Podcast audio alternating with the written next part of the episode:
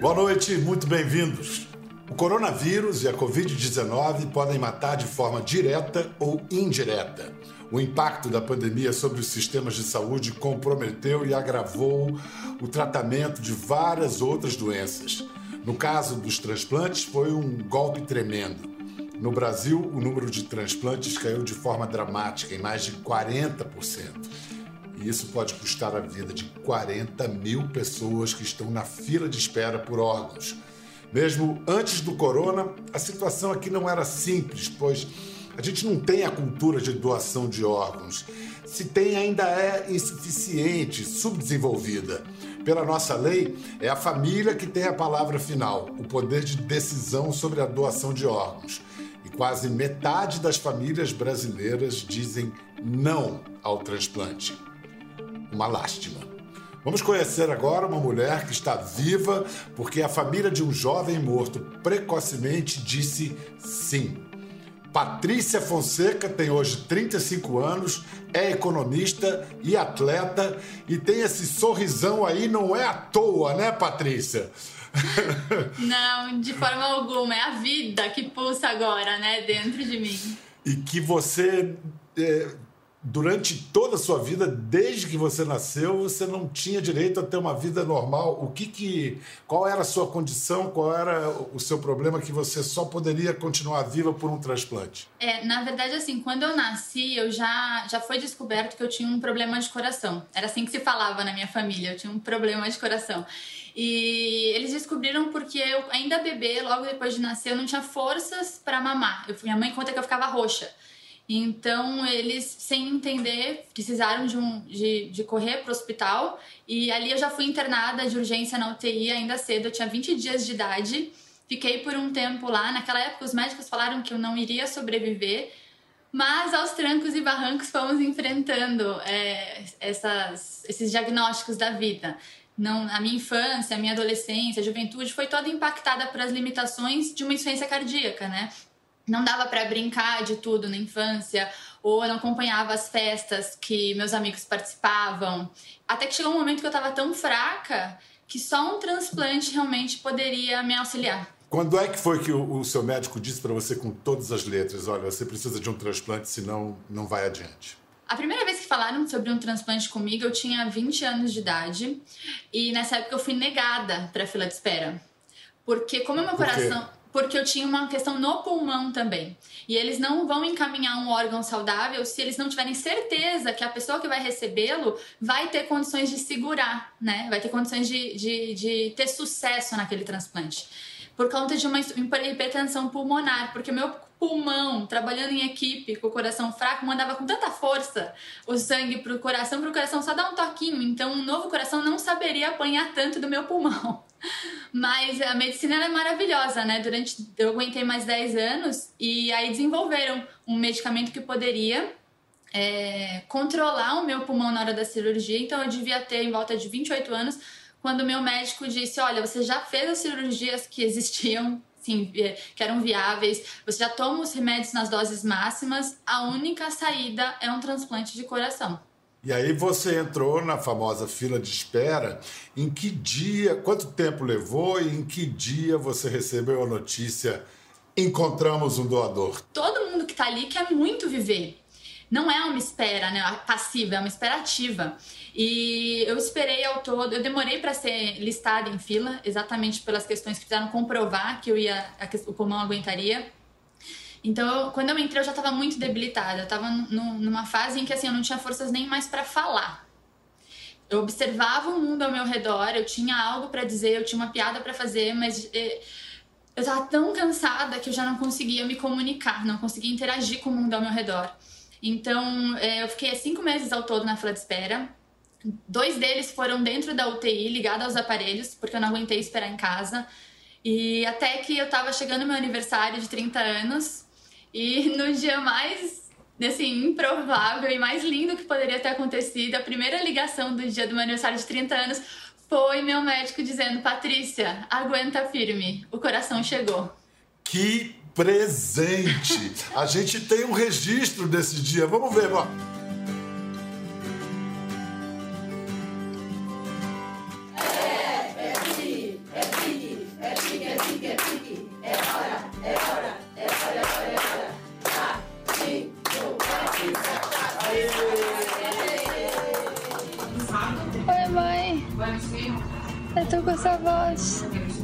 Está com a rachada. Porque tiraram o tubo. Mas eu tô muito feliz. E me sentindo muito bem. E com saudades.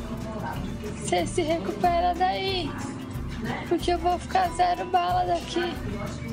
E você lembra o que a Gilda falou. Quem cria, cura. E a gente vai pro Nanai. E eu te amo demais.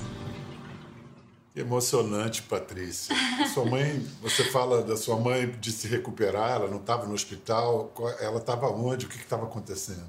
É, foi, foi uma dupla luta na nossa família, porque é, eu lutei por um coração e, e, com as insuficiências de um coração a vida toda, e minha mãe, eu nem falo que ela lutou, ela venceu o câncer durante 13 anos. Então, nessa época que eu estava numa fila de espera, ela também estava numa cama de outro lado. Ela estava mal, ela estava fazendo quimioterapia, tanto que ela não conseguiu me acompanhar no hospital e na UTI. É, raras vezes ela conseguiu me visitar. E então, às vezes eu mandava mensagem para ela falando: "Você fica bem daí, porque eu vou ficar bem daqui também".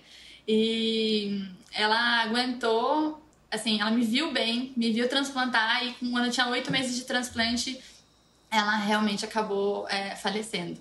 Mas pelo menos ela viveu para ver você ganhar uma nova vida, né? Dizem que transplantado tem duas datas de aniversário que nasceu e aqui recebeu o novo órgão.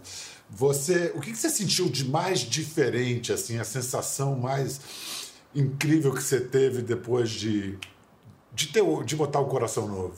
A primeira coisa que eu senti quando eu acordei foi fome. E eu não senti fome uma vida toda, porque a insuficiência cardíaca, ela gera inapetência. Você não tem fome, não tem paladar. Porque assim, o corpo tá tão cansado que o estômago não quer trabalhar. Ninguém ali dentro quer trabalhar, todo mundo tá poupando forças, né? O corpo é muito sábio, né? Nós somos uma máquina incrível. Então, quando o coração tá muito fraco, ele praticamente só bombeia para coração, pulmão e cérebro. O resto vai desligando, os rins para funcionar precisam de diuréticos, o estômago não quer comer, então tudo vai se ajeitando. Então, quando chegou o novo coração, eu eu senti fome. Então, assim, eu, no pós-transplante, minha mãe viu isso. Eu botava mortadela em tudo. Porque eu podia comer sal, né? Então, porque antes eu também não podia. Eu tinha fome. Então, assim, nossa, são, são pequenas coisas que têm uma magnitude muito grande para nós que ficamos tão debilitados por tanto tempo. Então, correr também, ver as pessoas correndo e de repente ver que meu corpo também conseguia fazer aquilo. Você falou aí da sabedoria do corpo, o corpo realmente é muito sábio e, e, são incríveis aquelas pessoas que se dedicam a estudar e ajudar essa sabedoria a funcionar.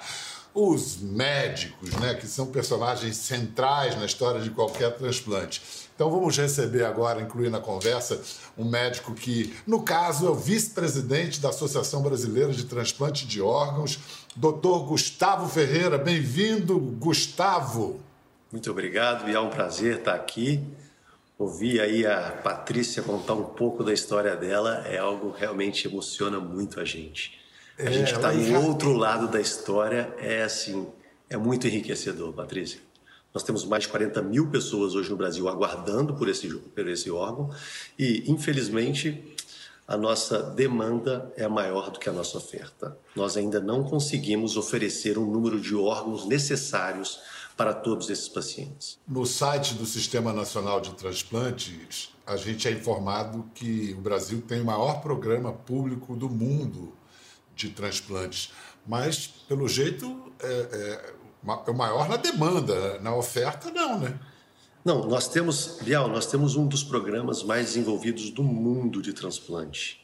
Ele é, mais de 95% dele é todo financiado pelo SUS. Ele é um dos programas mais transparentes que nós temos no Brasil e que a gente tem muito orgulho de ter desenvolvido isso nas últimas décadas.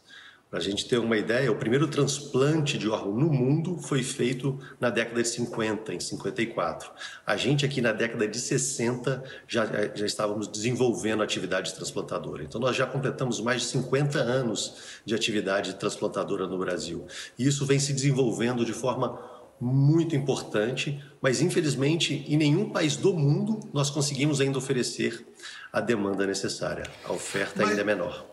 Mas é, que tem é, critérios diferentes. Por exemplo, na Espanha, na França e na Itália, é, existe essa figura do consentimento presumido. Quer dizer, qual, qualquer um, todo cidadão é doador, a não ser que ele tenha deixado algo escrito claramente que não é. Já no Brasil, é, essa decisão é da família. Tem um projeto de lei agora propondo mudança para o consentimento presumido, que eu acho que já vigorou no Brasil lá atrás.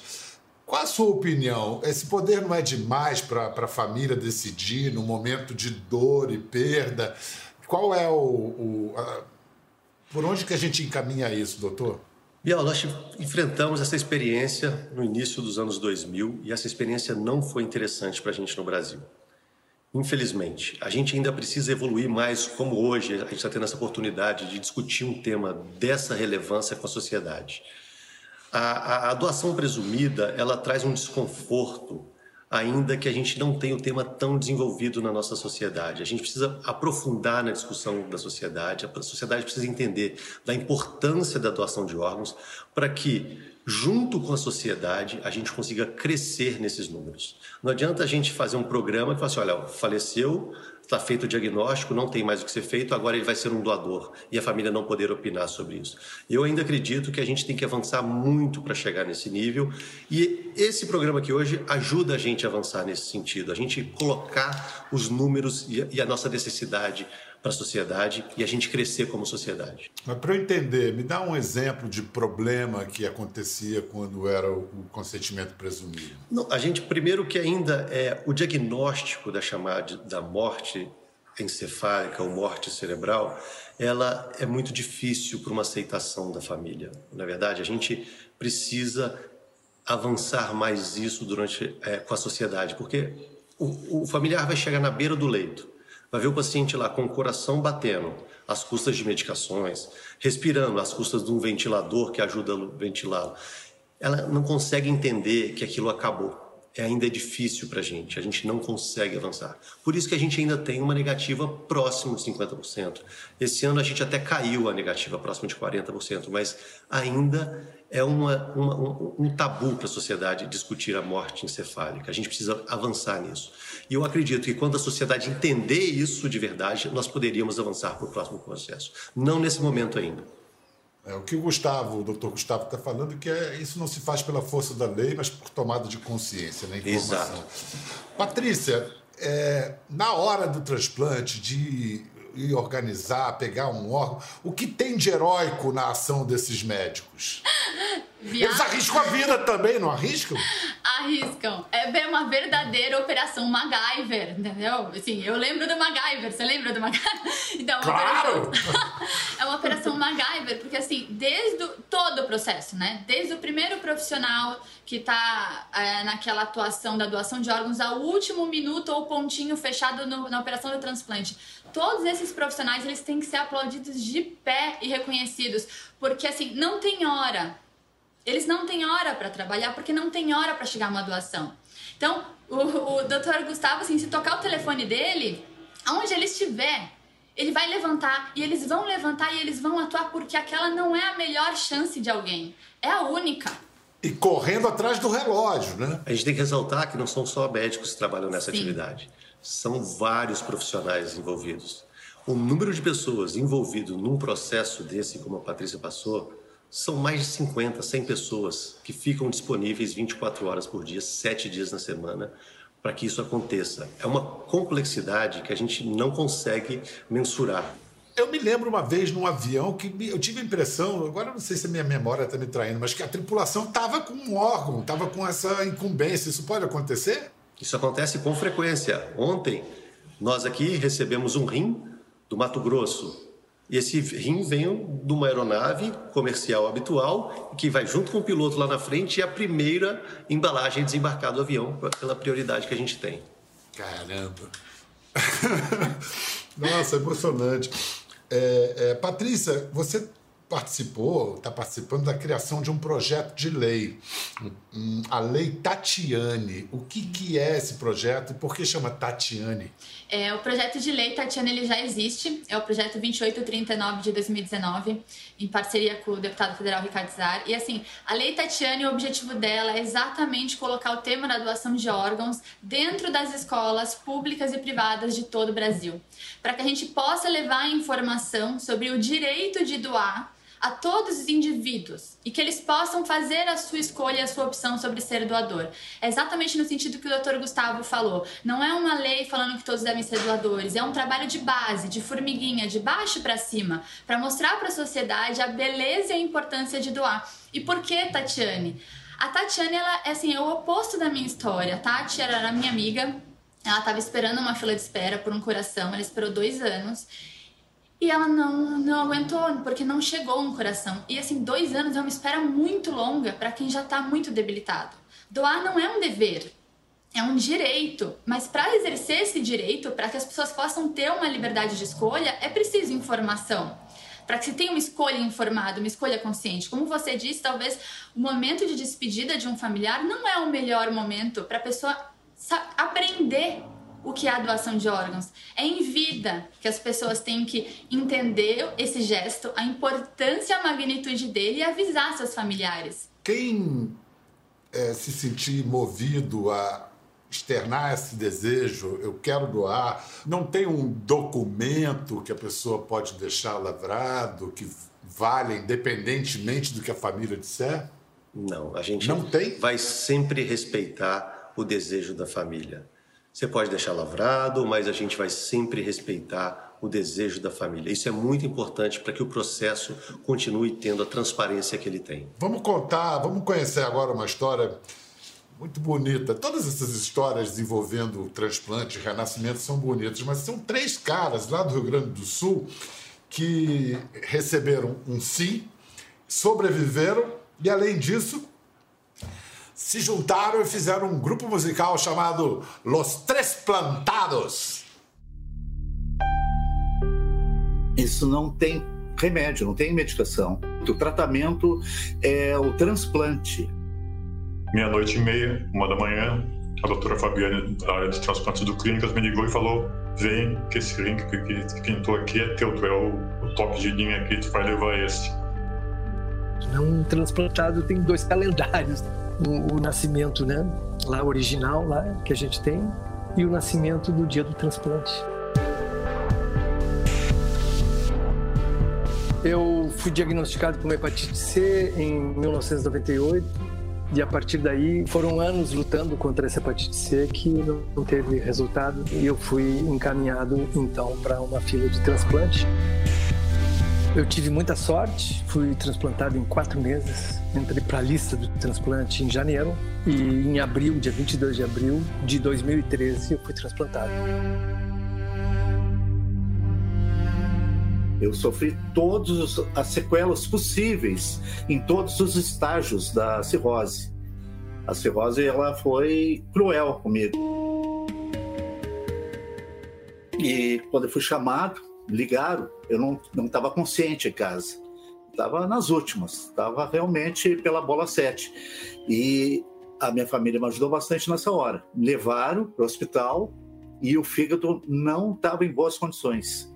Me trouxeram de volta e ficaram aguardando, menos de um dia depois, de novo, outro fígado, e esse foi aprovado.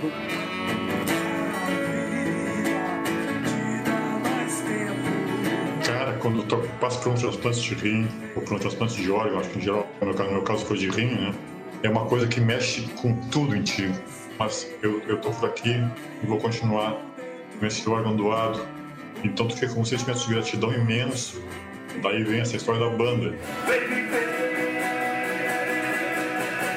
Mas enquanto eu estava no hospital, ainda me recuperando, me, me ligou o Jimmy Joe dizendo que tinha falado com o Bebeto e os dois tinham passado por esse processo também de transplante recentemente, no mesmo ano, dizendo que eles estavam interessados em fazer um trio de músicos uh, transplantados.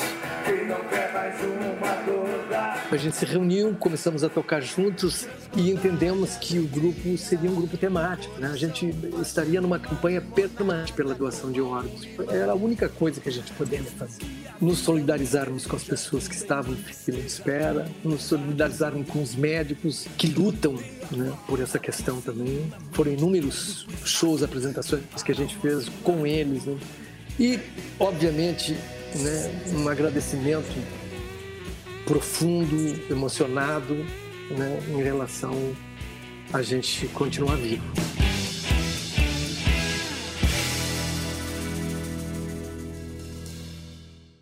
É uma ideia genial, porque, como eles mesmo disseram, é uma campanha permanente e a música tem esse poder. Eu imagino que quem vai ver um show de Los Tres Plantados é, muda a cabeça com relação à doação, né? Quando você vê aquele espetáculo de vida ali.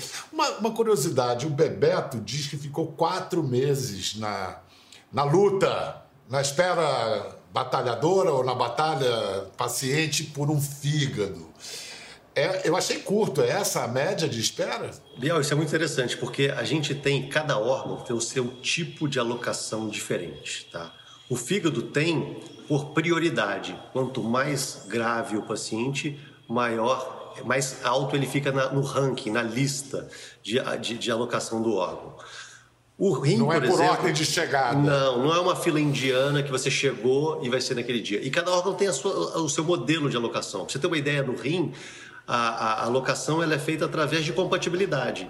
Se falece alguém com mais próxima compatibilidade imunológica daquele paciente, ele que pode estar um dia na lista, mas ele será o selecionado para receber aquele órgão. Então, é, e o coração tem o seu, o pulmão tem o seu, o pâncreas tem o seu, cada órgão tem o seu modelo de alocação. Olha, eles mencionaram, ano passado, tabus a respeito de eu, eu, me recuso assim um pouco a chamar de tabu, acho que é ignorância mesmo, mas a gente é importante a gente reconhecer a nossa ignorância para poder saber das coisas.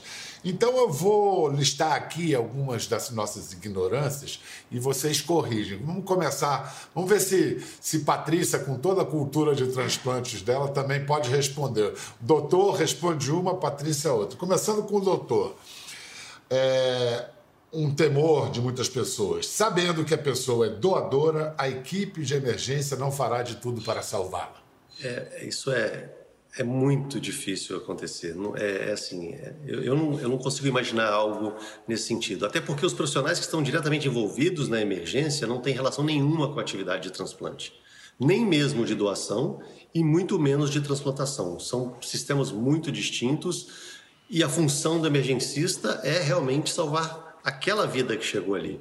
Na morte encefálica, o cérebro parou de funcionar, mas o coração continua batendo. Então a pessoa ainda está viva e não pode doar.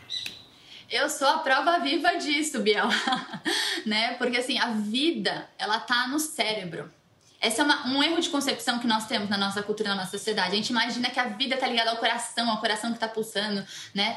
É, ou à respiração, e na verdade não. A vida está no cérebro. E por que, que eu brinco e costumo falar que eu sou a prova viva disso, né? A prova experimental? Porque tiraram o meu coração botaram outro no lugar. E eu penso com Patrícia, eu sinto com Patrícia, eu amo com Patrícia. A vida, ela tá no cérebro, né? Ela tá em algo que não, não tá em nós. É, esse diagnóstico de morte encefálica, Bial, ele, ele não é uma coisa muito, muito recente na medicina moderna. Então, a partir do momento que se faz um diagnóstico e ele é clínico, essencialmente clínico. E no Brasil nós incorporamos uma metodologia de imagem ou até de fazer um eletroencefalograma para confirmar aquele diagnóstico, dando mais poder naquele diagnóstico clínico, a gente consegue dizer que o paciente não está mais aqui conosco. Ele já é naquele momento que se faz o diagnóstico da morte cerebral, que é datado a hora do óbito do paciente, entendeu? Não é na hora que para o coração, não é a hora que para o coração. Patrícia, e o que dizer para religiões que são contra o transplante?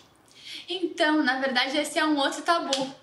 É uma um outra falta de informação que existe por aí, porque todas as religiões elas apoiam a doação de órgãos, inclusive Testemunha de Jeová que não faz transfusão de sangue, mas eles doam e recebem órgãos. Eu vou até contar uma história rapidinha, Biel. Uma vez, é, numa palestra, alguém me procurou e comentou, me contou uma história. Uma mulher que ela falou que ela era católica fervorosa.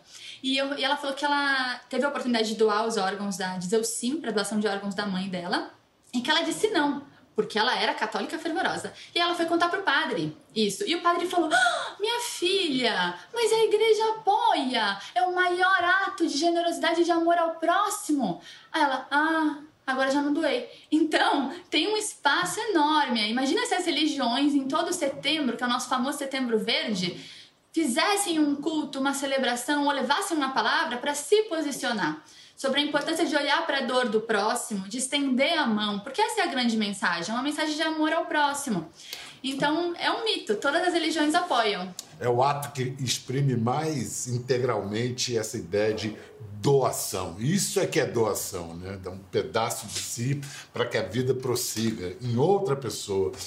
Gustavo, é, quanto à pandemia, o que já se sabe do impacto que a pandemia teve sobre o sistema de transplantes? Bial, seguramente esse é o momento mais desafiador da história da transplantação mundial. Impactou a todos, em todos os países. Ninguém passou ileso disso. Nós no Brasil conseguimos reduzir bastante esse impacto, na verdade. A, a doação aqui, ela foi na ordem, é, é reduziu na ordem de 50% no seu pior momento. É um desafio diário nosso lidar com uma doença nova, principalmente para a nossa população de transplantados, que são considerados de alto risco. Vocês lembram que no início do programa eu apresentei a Patrícia como economista e atleta. Vocês podem achar que eu estou exagerando, mas olha, eu tenho a prova aqui. Málaga, triatlo. Roda, vamos ver.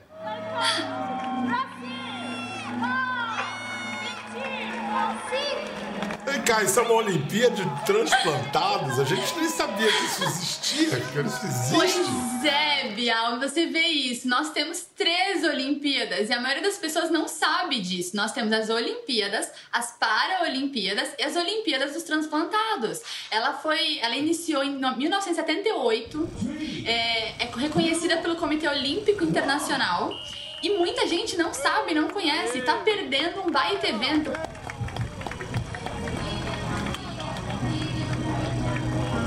Imagine um evento, a energia de um evento em que todo mundo que tá ali lutou pela sua vida.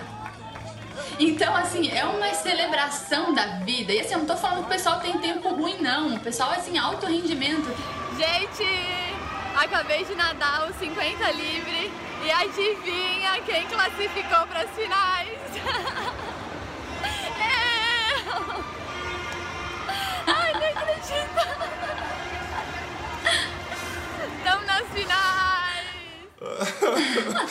então, é, é pra gente mostrar a vitalidade a, a, qualidade de vida, o bem-estar de quem recebeu um transplante. E aí o que acontece? Com um coração novo não dava para fazer um esporte, né? Tinha que fazer três, correr, nadar, pedalar, fazer um monte de coisa. que venham mais transplantados e mais atletas, né? Para participar é. e, e se unir à nossa delegação. Muito legal. Olha só, muita gente se pergunta Será que a ciência vai evoluir na área dos transplantes até chegar a um ponto em que não vai mais precisar de doadores humanos? Olha, a gente tem aqui, em 2019, ano passado, em Israel, um grupo de cientistas imprimiu um modelo completo de coração humano, piquitito, né, 3 centímetros. Aqui no Brasil, na USP, no Centro de Pesquisa sobre o Genoma Humano, também tem pesquisas assim.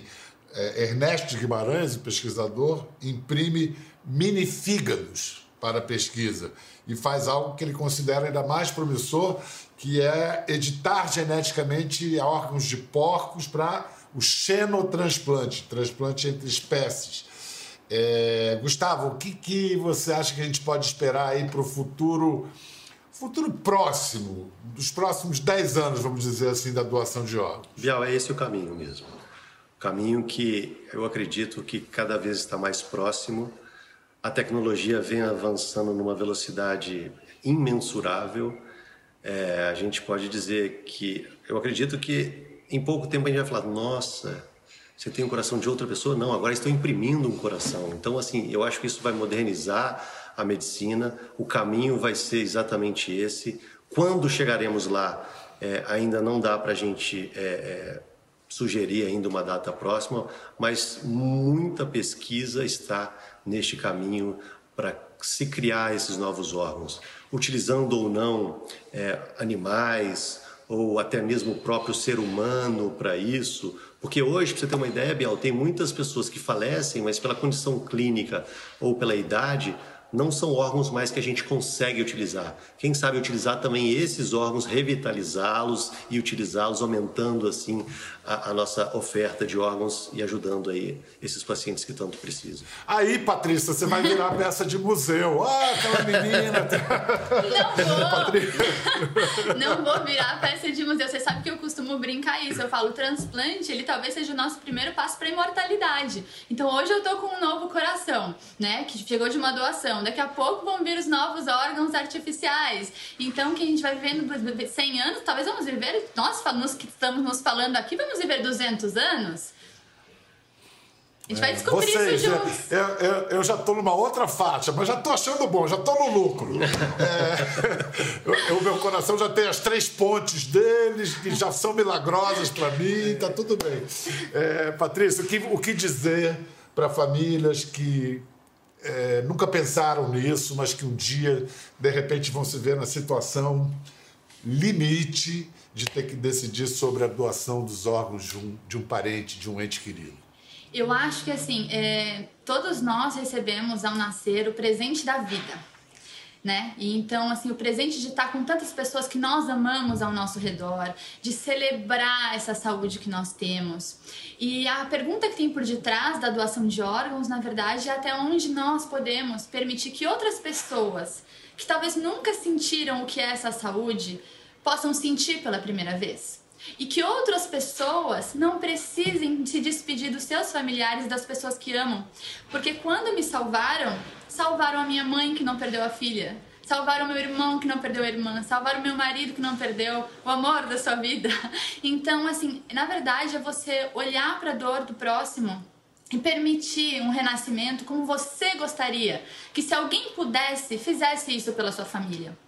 Então, é um exercício de empatia, o maior que existe.